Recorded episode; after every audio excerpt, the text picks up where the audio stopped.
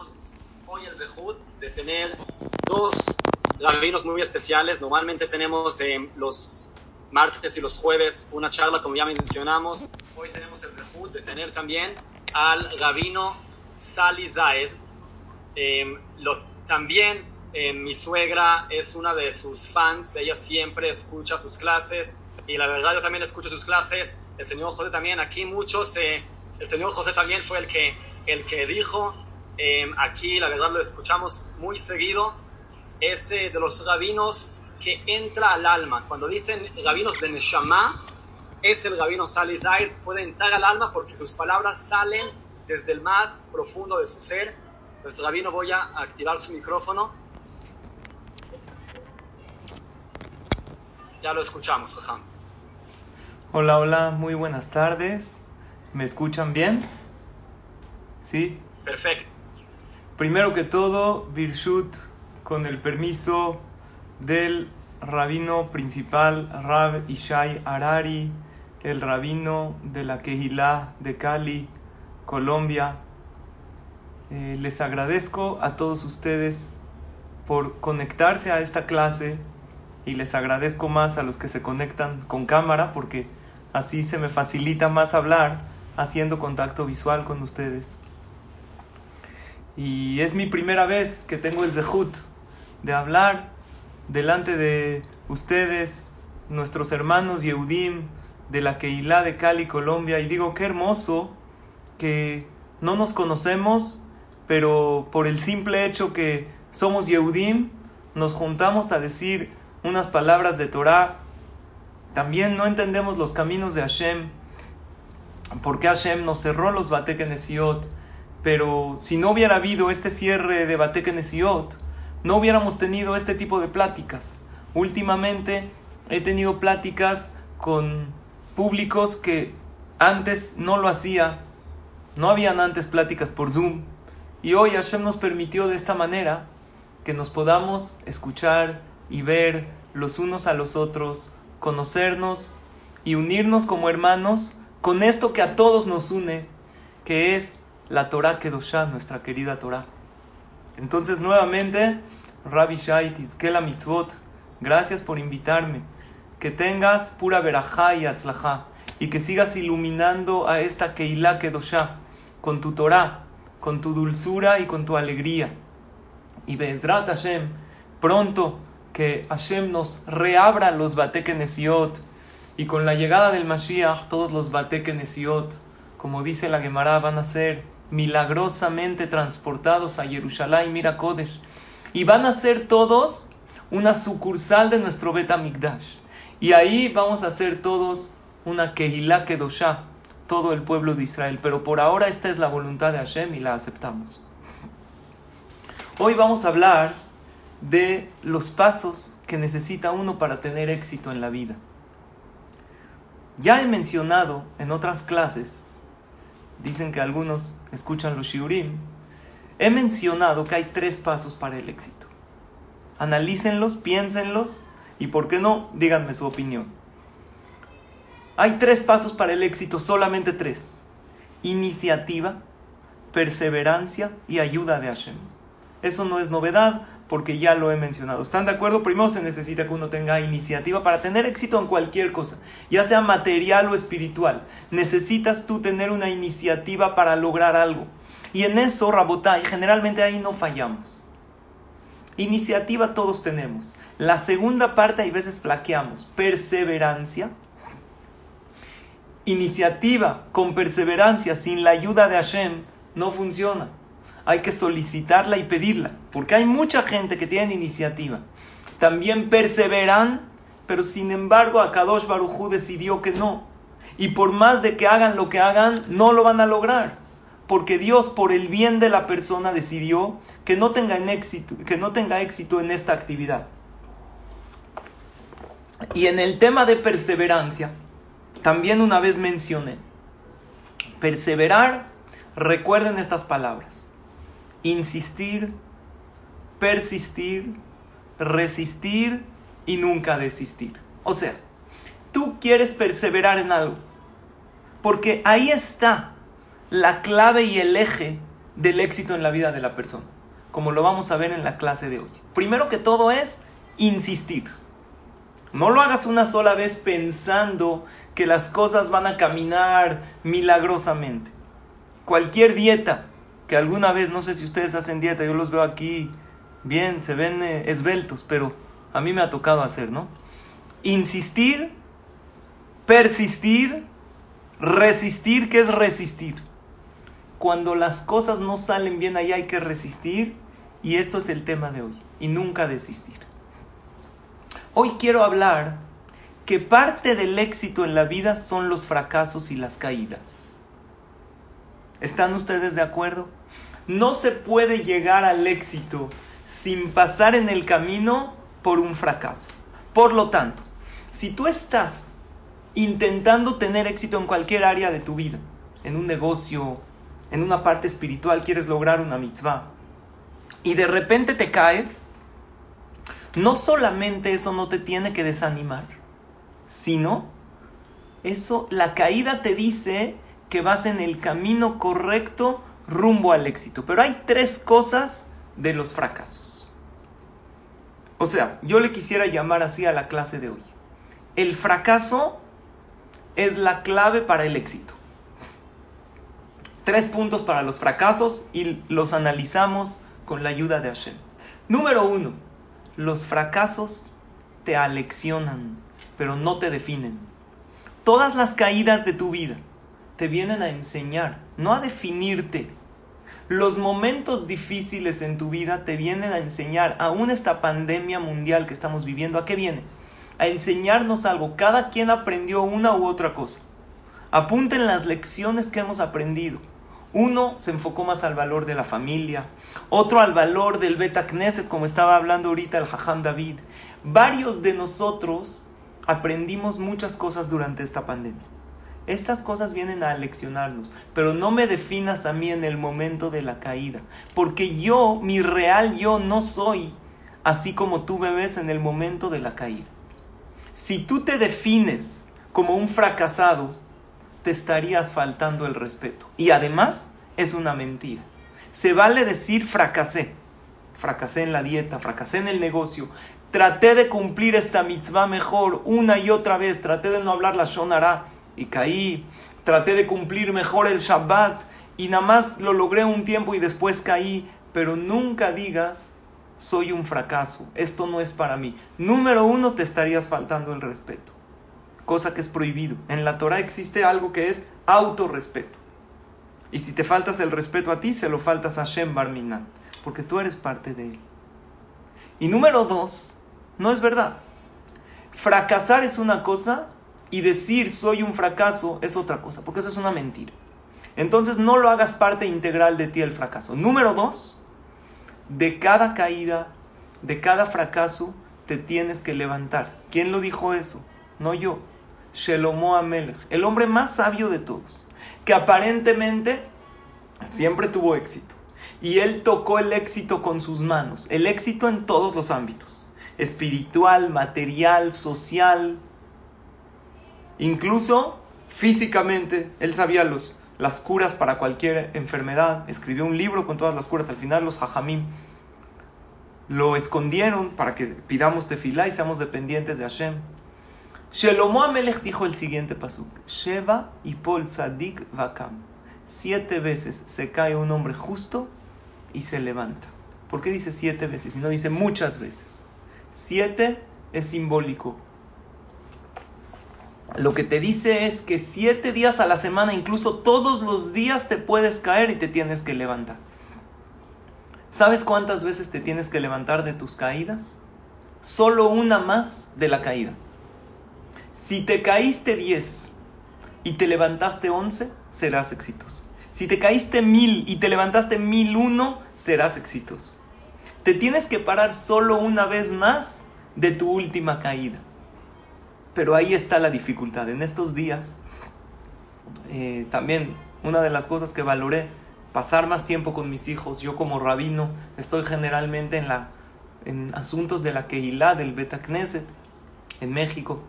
Y el tiempo que nosotros tenemos los padres con los hijos, también ustedes, muchos de ustedes que trabajan, el tiempo de nosotros como padres es limitado. Entonces nosotros como padres tenemos que ocuparnos si no podemos dar tanta cantidad de tiempo, les demos tiempo de calidad a nuestros hijos. Y sí, hay días como Shabbat, que paso más tiempo en la casa, que hay que darles cantidad y calidad. Pero una de las cosas que he tratado de enseñarle a mi hija pequeña es andar en bicicleta, de dos llantas. Hoy estamos en una de las sesiones de andar en bicicleta.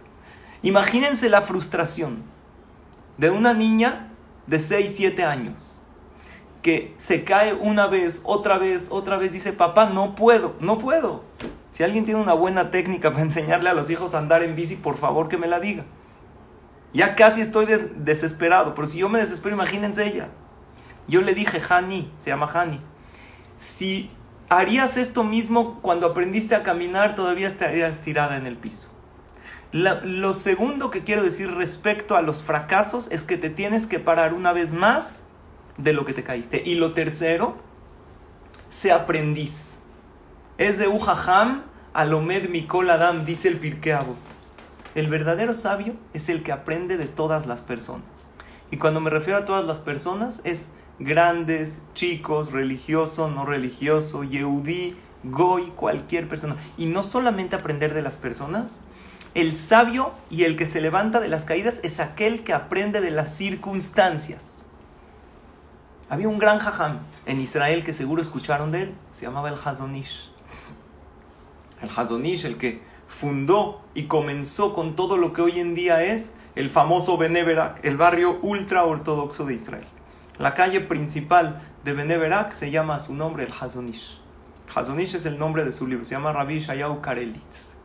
Este jajam estudiaba mucho todo el día pero también para ejercitarse un poco y para despejarse, salía a caminar. ¿Cuándo salía a caminar? También, entre paréntesis, otra de las cosas que he hecho en este momento de pandemia, puedo hacer más ejercicio. Y, y he tratado de hacerlo. Una de las cosas que él hacía, salía a caminar. ¿Cuándo salía a caminar? ¿De día o de noche? De noche. Porque si salía de día, él decía, no, no me puedo concentrar en él cuando caminaba o corría un poco pensaba en su estudio de Torah. Dice, no me puedo concentrar en mi estudio, veo las flores, las plantas, me vuelvo loco, no puede ser, mira qué maravilla Dios creó en el mundo. Se maravillaba tanto que si veía las plantas, las flores, la naturaleza, no se podía concentrar y pensar en su estudio. Y él quería caminar para repasar todo lo estudiado en el día o en días anteriores. En una ocasión estaba con uno de sus alumnos, el Hazonish, y vio un faro de luz de esos que están en la calle. Y le dijo a su alumno, le dijo, ¿qué aprendes del faro de luz? Porque era de noche. Le dijo, jajam, no entiendo la pregunta. Yo aprendo de la Gemara, aprendo de los libros, de usted aprendo. Pero del faro de luz no aprendo nada. Le dijo el Hazonish, mira qué lección maravillosa. Un faro de luz te enseña algo increíble. Cuando tú estás lejos del faro de luz, tu sombra se ve muy grande. Pero mientras más te acercas, más pequeño eres. ¿Sabes qué me enseña esto? Le dice el Hazonish a su alumno. Que mientras uno más se acerca a lo espiritual, más pequeño es. Cuando uno está lejos de la Torah, me imagino que muchos de ustedes, no toda la vida, o habrá quien, no toda la vida crecimos con clases de Torah o con Beta Knesset, empezamos a acercarnos de a poco, ¿verdad? Y mientras más nos acercamos, ¿qué nos damos cuenta? Lo minúsculos que somos, lo pequeños que somos. Mientras más te acercas a conocer a tu Creador, te das cuenta lo grande que Él es, lo increíble y maravilloso y lo pequeño que tú eres. No pequeño en el aspecto que no valemos, Barminan, para nada. Lo poco que somos, lo, poco que entendemos, pero la, el mar de sabiduría que hay en la Torah. Eso saben que se llama un jajam. Si un jajam puede aprender de un faro de luz, ¿acaso nosotros no podemos aprender de nuestros fracasos? El fracaso es la llave del éxito. Les voy a traer pruebas de gente que llegó al éxito, pero tuvieron que pasar en el camino por muchos fracasos. En el ámbito deportivo, uno de los jugadores, o si no el mejor del mundo, Leonel Messi. Ustedes saben que cuando Messi era chico, lo corrieron del equipo de fútbol porque dijeron que estaba muy chaparrito detrás de ese fracaso que hizo, siguió adelante. Yo me imagino que habrá otro que también lo corrieron y podría haber sido grande, pero después de que lo corrieron y fracasó, pues tiró la toalla. Michael Jordan, uno de los mejores basquetbolistas de la historia, en el equipo de básquetbol de la escuela, dijeron que no tenía tanta coordinación. Y así un sinfín de ejemplos. Tomás Alba Edison, el inventor de la luz, la famosa historia que a lo mejor ya conocen, que a su mamá le llegó una carta de la escuela. Y la mamá, Tomás llegó con su... Él era un niño distraído. Llegó con su mamá y le dice, mamá, te manda el director esta carta. Y la mamá empezó a llorar, le dice, ¿qué dice mamá? Le dice, dice que la escuela no tiene la capacidad para admitir un niño tan genio como tú. Que no hay manera de que en una escuela te puedan enseñar. Que busques otra escuela o mejor que te enseñe yo, porque tú eres un niño súper genio. ¿Cuándo se dio cuenta de esto, que, eh, que, esto no era verdad? Cuando su mamá falleció, Tomás Edison buscó en las, en las pertenencias de su mamá y vio que la carta no decía eso. La carta decía que corren al niño de la escuela porque no tiene capacidad y porque se distrae fácilmente y no va a salir nada bueno de él. Mejor que se dedique ahí a, en el rancho o a vender cosas porque no, no va a salir nada. Y es uno de los inventos mayores de la historia. Así Albert Einstein también, que pensaron que estaba loco, o el mismo Walt Disney, que cuando él eh, presentó sus dibujos le dijeron, no, un ratón nunca va a pegar. La gente le tiene miedo a los ratones. El ratón de dibujos animados más famoso de la historia es Mickey Mouse. ¿Saben quién más? Hay una infinidad de ejemplos. A mis hijos les gusta leer Harry Potter. La creadora de Harry Potter, J.K. Rowling, mandó sus libros a tres editoriales y le dijeron que no va a tener éxito, que está raro el, el mensaje que ella está, un niño que es mago. Hoy en día la serie de Harry Potter es el libro más leído del mundo después de la Biblia, ¿lo pueden creer? Vean qué lugar ocupa. ¿Qué quiere? Ahora espérate, en el ámbito de la Torah también. Hay veces nos cuentan de grandes jajamim que eran genios desde pequeños. Y hay, como el Ben Ishai, como Jajam Obadiah Yosef, era brillante. Y también estoy seguro que pasaron por caídas y fracasos. Pero habían jajamim tan grandes que de chiquitos no eran tan brillantes. Entre ellos, no lo van a creer, Rabhaim Kanievski, el Gadol Ador, el gran jajam de Eretz Israel y del mundo entero el día de hoy. Autoridad máxima para el pueblo de Israel. Obviamente, no, no somos quienes para medir, están los el Rabba Rashi, gente muy grande. Rabhaim Kanievski de chiquito no tenía éxito en sus estudios, pero se esforzaba y se esforzaba y al final logró llegar a ser quien fue. Porque si, si bien el esfuerzo es el secreto del éxito, el fracaso es parte integral del éxito. En una ocasión una señora le preguntó al jajam, jajam, tengo un hijo de 10 años que me está diciendo una y otra vez que él quiere llegar a ser como Moshe Rabben. ¿Qué le tengo que contestar a mi hijo? Quiere llegar a ser como Moshe Rabben. ¿Qué le digo? ¿Saben qué le contestó el jajam? ¿Qué le hubiera contestado cualquiera de nosotros? Bueno, dile que sí puede ser un tzadik, pero como Moshe Rabbeinu está difícil. El Maimónides dice que cada uno de nosotros tiene el potencial para llegar a ser nada menos que Moshe Rabbeinu.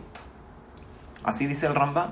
Y por eso cada uno tiene que anhelar ser como Moshe Rabbenu. Yo les pregunto, ¿es posible ser como Moshe Rabbenu? La Torah dice que no hubo ni habrá un profeta como Moshe que habló con Hashem cara a cara. ¿A qué se refiere el Rambam? Que Moshe llegó al máximo de su potencial. ¿A cuánto llegó Moshe? Al 10. Tú puedes llegar a tu 10. Así como, y en el Shamaim están catalogados tú y Moshe Rabbenu igualito. Porque para la superación siempre hay para subir, siempre hay para avanzar. Y Hashem sabe quién se esforzó al máximo, porque de nosotros depende el esfuerzo y no el resultado. Moshe Rabbenu pasó por caídas o no, muchas adversidades en su vida. Si bien creció en el palacio de Paró, era tartamudo, fue perseguido, lo querían matar. Dice la Gemara en Masejet Megillah, una Gemara que a lo mejor muchos de ustedes la han escuchado. El Talmud dice así. Si te dice alguien, Yagati, Velomatzati, alta a mí. Yo me esforcé, pero no logré obtener el éxito, no le creas. El que se esfuerza al final lo logra. El que persevera lo alcanza. Y si no lo logró, es porque no era bueno para él, no era éxito para él. Si uno dice, no, es que yo me esforcé sacar el negocio adelante y al final no, tuve que cerrarlo y trabajar en otra cosa. ¿Quién te dijo que éxito es lo que tú crees que es éxito? Éxito es superación. Éxito es ser mejor persona día con día. Pero si te dice alguien, lo yagati umatzati, no me esforcé y obtuve el éxito, tampoco le creas. Pero si te dice me esforcé y encontré el éxito, yagati umatzati, también. La pregunta es, ¿por qué cuando la, la Gemara habla del éxito dice matzata? Encontraste el éxito. Como que llegar al éxito sería algo fortuito, algo de casualidad. ¿Acaso no es una regla de causa y efecto? Si me esfuerzo, pues logro el éxito. Dicen los jajamim, no. Muchas veces uno se esfuerza, como dijimos antes. Iniciativa, perseverancia, pero ¿qué falta? Ayuda de Hashem. ¿Sabes qué es matzata? Lo encontraste. Así como cuando tú encuentras una, algo perdido en la calle. Encontraste un reloj caro o una cantidad de dinero. Te pones contento, ¿verdad? Esto es una metzía. El que se esfuerza, Hashem ve su esfuerzo y hace que obtenga el éxito. No es una ley de causa y efecto. Es ayuda de Hashem después de tu esfuerzo. Tú después de haberte esforzado y haber aprendido de los fracasos. ¿Qué dijimos de los fracasos? Número uno, los fracasos te aleccionan, no te definen. No se vale que digas soy un fracasado, no importa en qué trataste de hacer, en qué te esforzaste y no lograste. Tómalo como un evento, no, no lo hagas parte integral de ti, fue un fracaso. Número dos, ¿qué dijimos? Levantarte una y otra vez, una vez más que la caída. Y número tres, sé aprendiz. Aprende de todo. Aplica esto en lo que quieras, en el matrimonio. ¿Cuánta gente ha luchado para sacar adelante su matrimonio? Con esfuerzo se puede lograr. En faltas de carácter, que según el Gaón de Vilna es la finalidad de la persona en la vida, mejorar su carácter. En el trabajo, en bajar de peso, en subir en Torah, la clave está en que nos esforcemos y que sepamos que las caídas son parte integral del éxito. Esta fórmula de no parar y levantarte de los fracasos. Y así vamos a llegar a Moshe Rabbenu, que es nuestro 10. Y aquí vamos a agarrar una palabra en hebreo que nos va a ayudar mucho, que es la palabra nisayón. ¿Qué es nisayón? Nisayón viene de levantar. Como dice el pasuk, Isa Hashem panaveleja. Dios levanta su cara hacia ti. Cada nisayón, cada prueba te levanta, pero te levanta más alto. Pero tienes que pasar por una caída. ¿Saben cómo se puede ejemplificar perfecto? Los clavadistas. Los clavadistas de trampolín, ¿saben? Para aventarse del trampolín, ¿qué tienen que hacer? Tomar un impulso. Imagínense que hay un trampolín de 3, 4, 10 metros, no sé cuánto. Para poder echarse del trampolín y hacer sus marometas, sus piruetas, lo que hagan. Lo primero que tienen que hacer es ellos mismos impulsarse hacia abajo y conforme más se impulsa hacia abajo, más fuerte va a salir hacia arriba. Y esto es lo que una de las cosas que nos tiene que enseñar esta pandemia que estamos viviendo. Que estas dificultades que todos estamos pasando en todos los ámbitos nos tienen que aleccionar para ahora salir de esto más fuertes y más sanos emocionalmente. Y mientras más caídas hayas tenido, más oportunidades tienes para levantarte. Pero ¿saben qué? Depende mucho de la gente que te rodea. Porque hay gente que después de una u otra caída te dicen, no es para ti, ya déjalo, déjalo. Y esa gente te enfrían. Es como una semilla. La semilla florece. Imagínense, compro la mejor semilla de alguna fruta. ¿Qué fruta les gusta? Mango, manzana, delicioso, dulcísima la semilla. Pero ¿dónde la planto? No la planto, la pongo en el cemento. ¿Va a crecer algo o no? No va a crecer porque la semilla necesita un entorno de nutrientes, de tierra, de agua, de sol. Tú tienes semillas de éxito dentro de ti. ¿Cuál es tu entorno? Si tú te rodeas de gente que te impulsan, adelante. Ahora espérate, no nada más la gente. Hay veces tú mismo te dices a ti mismo, no puedo hacerlo. Soy un fracaso. No lo voy a hacer. Y ese entorno, ese autoentorno, es el que más te influye. ¿Por qué les digo esto? Porque hubo una anécdota maravillosa de un jajam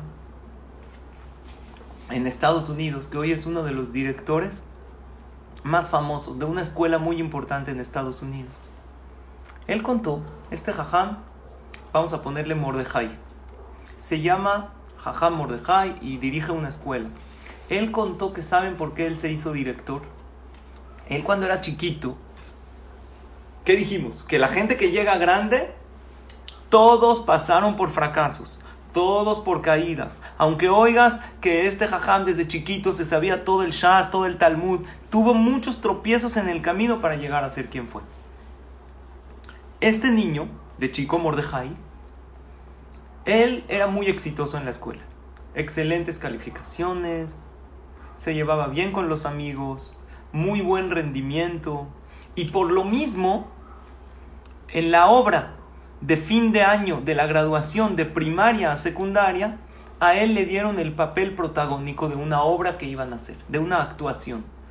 ¿Qué papel le tocó a él? El papel de Moshe Rabbenu. Había una actuación de toda la salida de Mitraim y él era, imagínense, el papel protagónico en la obra de la salida de Mitraim. Moshe Rabbenu es el que más actúa, el que se enfrenta a Paró, pero no nada más eso tenía que cantar unos pasos de baile, no sabía que Moshe Rabbeinu bailaba, pero así era en esa obra. Y se aprendió por ser este Mordejai, un niño con excelentes calificaciones y promedios. Y tanto se esforzó, no solo en sexto de primaria para pasar a secundaria, sino durante toda la primaria. Para salir adelante, le dieron el papel protagónico y la verdad, bien merecido. Se aprendió los diálogos a la perfección.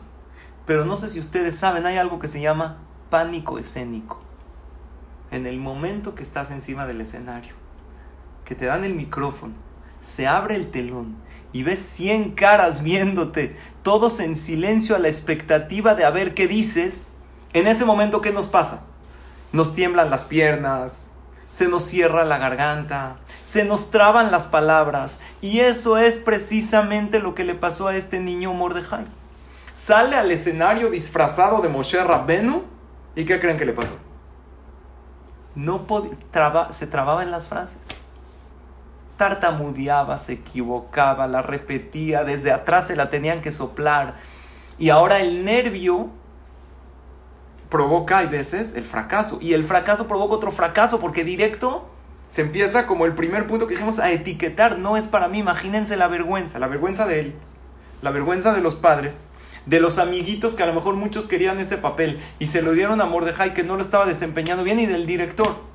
Sin embargo, acabó la obra como acabó y al final de la obra, pues la gente, educadamente todo el mundo aplaude, se cierra el telón, los niños se meten atrás del telón y en eso, ¿quién aparece en escena? Pues obviamente el director de la escuela. Y el director dice lo siguiente, quiero felicitar a los niños por su esfuerzo. Pero lo que vimos el día de hoy, estimados padres de familia, fue algo extraordinario. La actuación de Moshe Rabbenu fue maravillosa. ¿Saben por qué lo digo? Porque Moshe Rabbenu en su vida real, ¿cómo era? Era tartamudo. No podía articular bien las palabras. Y este niño Mordejai lo hizo tan real como Moshe. Moshe Rabbenu, ¿cómo hablaba? Como que parecía nervioso, tenso. Así Hashem lo hizo. Y así hablaba con Paró y así hablaba con el pueblo de Israel. Lo hizo Mordejai perfecto. Este niño, antes de que hable el director, ¿qué estaba pensando?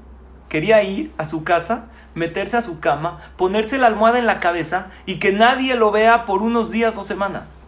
Sin embargo, él se dio cuenta que este director no solo cubrió sus fracasos, sino lo levantó y él se dio cuenta lo que puede hacer un líder. No solo que salió con la frente en alto, porque protagonizó el papel de Moshe Rabbenu a la perfección, sino decidió ser un líder. Dijo, si un director me pudo a mí, un niño de 12 años, miren lo que entendió, levantar los ánimos, hacer que salga con la frente en alto, yo quiero ser director. Y en la escuela lo que destaca de este jajam de la que él dirige es que se dedica a levantar, más que a educar y a qué no tienen que hacer los alumnos, que también es increíble. Es maravilloso que los alumnos tengan límites y nosotros como padres tenemos que ponérselo a nuestros hijos. Se dedica a cubrir los errores y a cuidado que alguien que tú conozcas, cuando veas que se está etiquetando como un fracasado, ahí tú tienes la oportunidad de decirle, no eres un fracasado. Fracasaste, que es diferente. ¿Qué lecciones aprendes de esto? A mí mismo me ha pasado en eventos que he tenido, en pláticas, cuando siento que algo no fluyó bien, no hay mejor que sentarte con una hoja, una pluma y decir, ¿por qué no salió bien y qué puedo aprender? No sé usted, Jajam Ishai, pero yo trato cada año acabando los Hagim Rosh Hashanah, Yom Kippur, me siento a ver qué podemos mejorar. Hay mil personas en el Beta Knesset donde estamos. A lo mejor faltó el libro, faltaron en esto, qué podemos hacer, qué podemos hacer mejor, qué no le gustó a la gente, cuáles fueron los aciertos, cuáles los errores y aprender de cada fracaso porque solo así crecemos en la vida. Pero si estamos rodeados de gente que nos dice no puedes, no es para ti, hay que o alejarnos de esa gente o nosotros cambiarle el chip a ellos. Pero de gente te puedes alejar. ¿Qué pasa cuando tú mismo, cuando tú misma es la que te dices a ti no puedo lograrlo? Ahí no está bien. Por eso dijimos tres puntos de los fracasos. Porque el fracaso es el trampolín para el éxito. Número uno, no te etiquetes por el fracaso. Número dos, levántate después de la caída las veces que sean necesarias. Sheva y Pol Tzadik. Siete veces significa los siete días de la semana. Y por último, Aprende de cada fracaso. ¿Qué me vino a enseñar? Sé aprendiz, sé sabio. Es de Ujajama, Lomed mi Quiero que sepas algo. Mientras más fracasos, más oportunidades de levantarte tienes. Cuentan una anécdota y con esto termino. En un auditorio de ópera en Italia, Florencia, la madre de la ópera, había un cantante muy famoso de ópera que todo el mundo fue a escucharlo. La gente estaba emocionada que van a escuchar a este cantante. ¿Les gusta la ópera?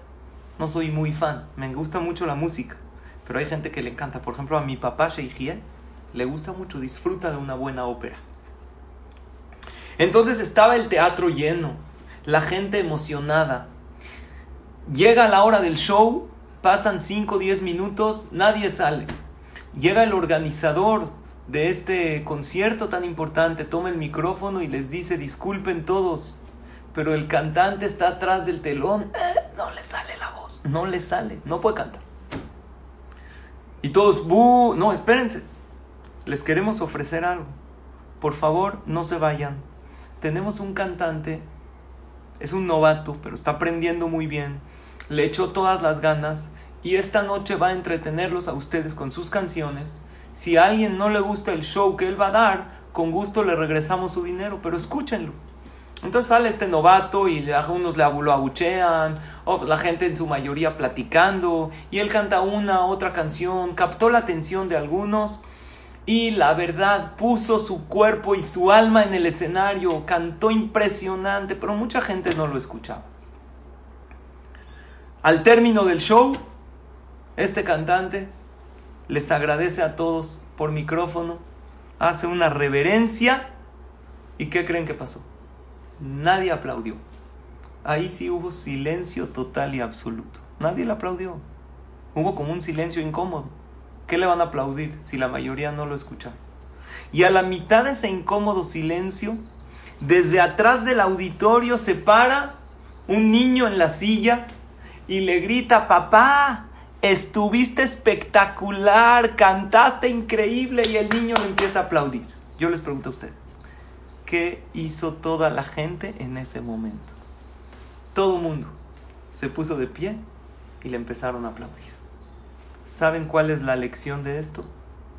Si no tienes gente a tu alrededor que te aplauda cada esfuerzo, no cada resultado, porque de los resultados, los resultados no dependen de nosotros, se necesita ayuda de Hashem.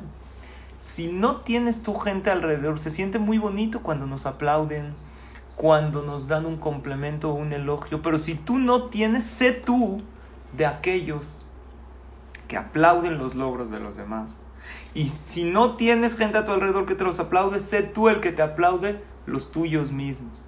Si estás rodeado de gente que se etiquetan por sus fracasos. Regreso al ejemplo de mi hija, chiquita, que está aprendiendo a andar bici. Es que, pa, yo no sé, no sé, no sé, no voy a saber. Y, igual me pasó cuando empezó a patinar en hielo. Tengo otras dos hijas grandes que patinan en hielo. Entonces la chiquita también quiso aprender y es difícil patinar y hacer las vueltas. Y muchas veces no es para mí. Nosotros como padres tenemos una tarea muy grande de cubrir esos fracasos de nuestros hijos y decirle, a lo mejor, oye, pa, es que no soy bueno para esto. Lo podrías haber hecho mejor, pero lo hiciste increíble. Y dile a tu hijo, ¿qué aprendiste de esta caída? Primero que todo, esa caída no es parte integral de ti, respétate. Número dos, levántate de ella. Y número tres, ¿qué aprendiste de ella? Para no cometer otra vez. Cometer errores una y otra vez es parte de nosotros y errar es humano. Pero cometer el mismo error varias veces, eso ya es negligencia. Aprende de tus errores para que no cometas los mismos.